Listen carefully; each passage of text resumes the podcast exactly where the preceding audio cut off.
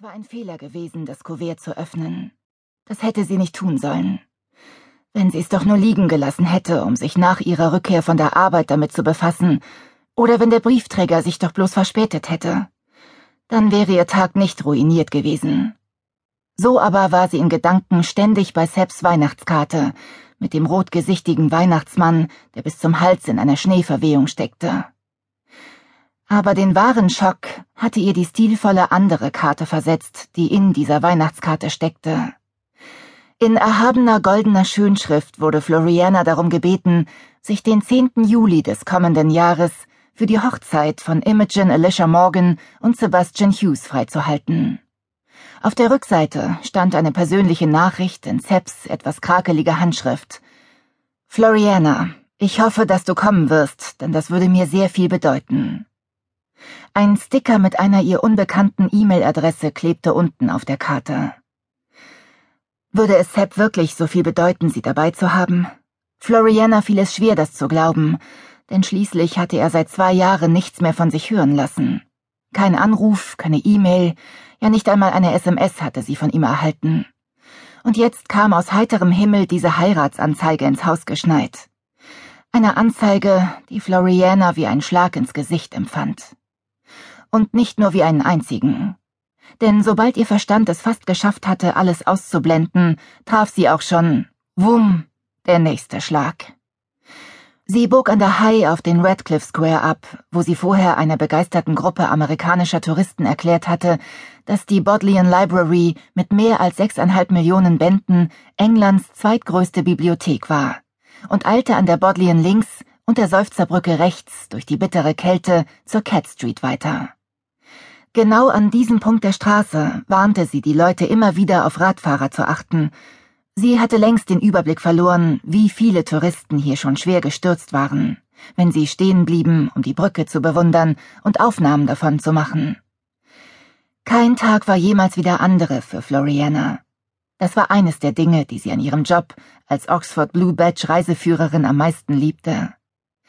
Am Vortag hatte sie mit einer Gruppe sehr gut informierter Fans eine Inspector Morse und Lewis Tour gemacht, auf der einige wild entschlossen gewesen waren, sie beim Nichtwissen der einen oder anderen winzigen Kleinigkeit zu ertappen. Da sie jedoch mit einem hervorragenden Gedächtnis gesegnet war, das Sepp als Supergabe ihrer dunkleren Künste zu bezeichnen pflegte, hätten sie schon früher aufstehen müssen, um sie zu überrumpeln. Heute hatte sie die Führung gemacht, die von Dreaming Spires Tours als klassische Universitäts- und Stadttour bezeichnet wurde und mit einem Nachmittagstee im Randolph Hotel ihren Höhepunkt erreichte. Da waren die amerikanischen Touristen von einem Bus abgeholt worden, um nach Woodstock zu fahren und dort auch über Nacht zu bleiben.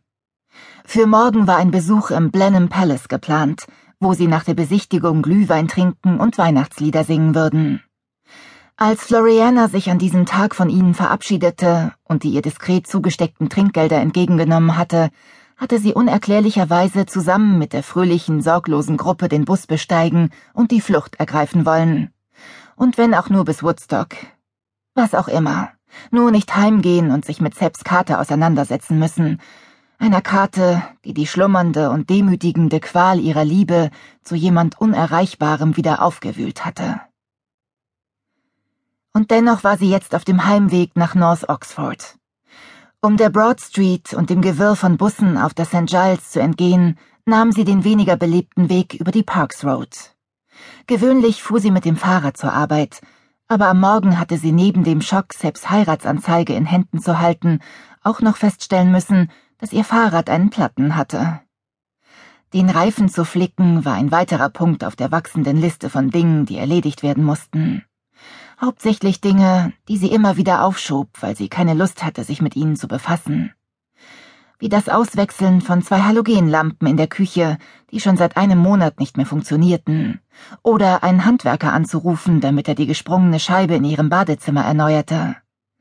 Die Regenrinnen mussten gereinigt werden, und auch das ewige Tröpfeln des Wasserhahns im Badezimmer ging ihr langsam auf die Nerven.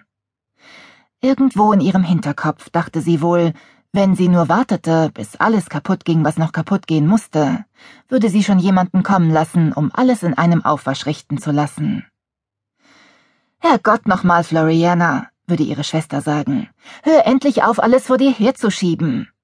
Und zweifellos würde Anne hinzufügen, dass all diese Dinge Kleinigkeiten waren, die jeder halbwegs vernünftige Mensch selbst erledigen konnte, und die Frage hinterher schicken, warum zum Teufel sie nicht die Ärmel hochkrempelte und sich ans Werk machte.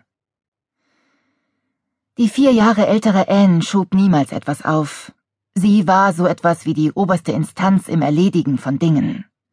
Sie war das, was die Welt als richtige Erwachsene einstufen würde. Ehefrau, Mutter, Haushaltstechnikerin und Arbeitsplatzdiktator. Anne war überaus vernünftig und führte ein perfekt durchorganisiertes und untadeliges Leben. Vor allem aber versäumte sie nie eine Gelegenheit, Floriana den Eindruck zu vermitteln, dass sie es irgendwie vermasselt hatte, selbst wenn dem nicht so war. Jede ihrer Bemerkungen schien einzig und allein dem Zweck zu dienen, Floriana das Gefühl zu geben, unzulänglich, unbesonnen und verantwortungslos zu sein. Und obwohl es stimmte, dass es den einen oder anderen Moment gegeben hatte, in dem ihr impulsives Wesen sie wirklich fast in Teufels Küche gebracht hatte, war Floriana, auch das musste gesagt werden, einer echten Katastrophe immer noch gerade so entkommen. Einer der bemerkenswertesten Zwischenfälle war der in ihrem ersten Studienjahr hier in Oxford gewesen, als sie eine Nacht in einer Polizeizelle verbracht hatte. Floriana hatte geglaubt, die Sache erfolgreich vor ihren Eltern verborgen zu haben. Doch dann flatterte ein Brief mit dem Absender Thames Valley Police ins Haus.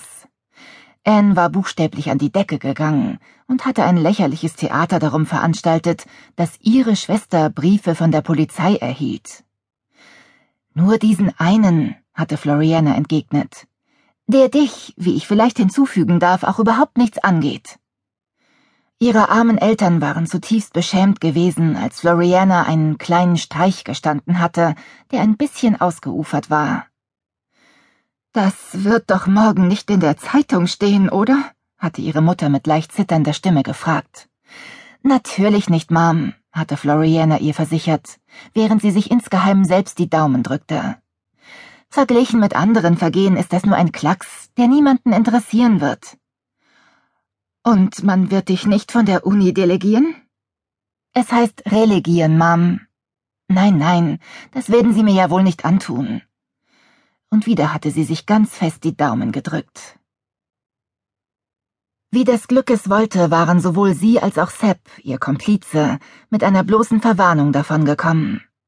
Der Rektor von Florianas College hatte gesagt, ich bin mir sicher, dass es nicht nötig ist, sie auf ihr Fehlverhalten hinzuweisen.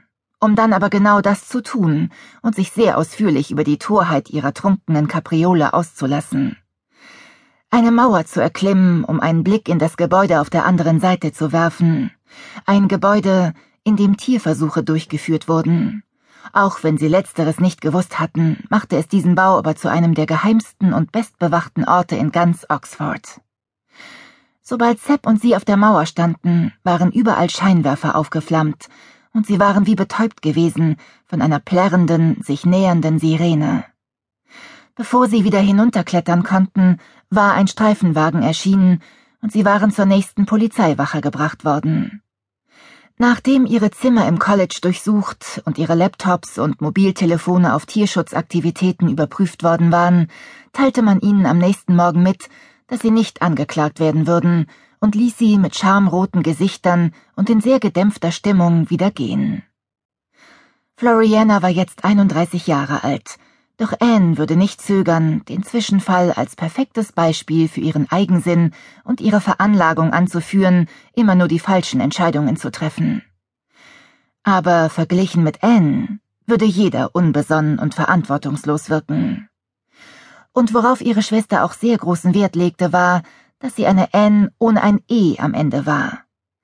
Giselle Ann Day hatte ihrer Mutter die Vornamen, die sie ihnen gegeben hatte, nie verziehen.